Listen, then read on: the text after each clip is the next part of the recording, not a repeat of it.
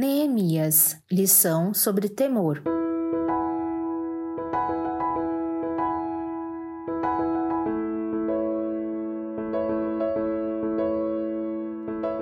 Já no final do capítulo 1, versículo 11, Neemias termina sua oração dizendo: Senhor, que os teus ouvidos estejam atentos à oração deste teu servo e à oração dos teus servos que têm prazer em temer o teu nome.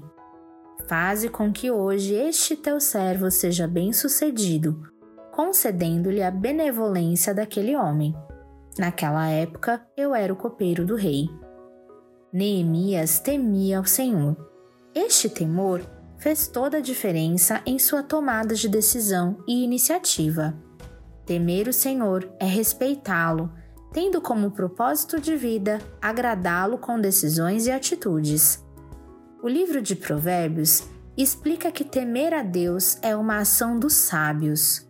O capítulo 9 traz a dicotomia entre sabedoria e insensatez.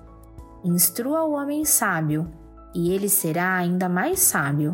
Ensine o homem justo, e ele aumentará o seu saber. O temor do Senhor é o princípio da sabedoria, e o conhecimento do santo é entendimento pois por meu intermédio os seus dias serão multiplicados e o tempo da sua vida se prolongará. Se você for sábio, o benefício será seu.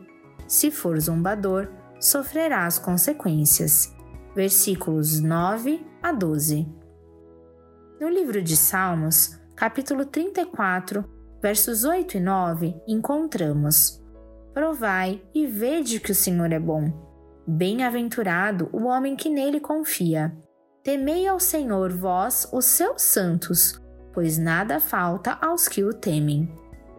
A terceira lição de Neemias é temer ao Senhor, ou seja, respeitá-lo ao ponto de pedir sua opinião e sua bênção sobre os nossos planos. Temer ao Senhor é sabedoria. Não é medo nem imposição, é amor para temer ao Senhor, você precisa conhecê-lo, como lemos em Provérbios, e precisa confiar nele, como lemos em Salmos.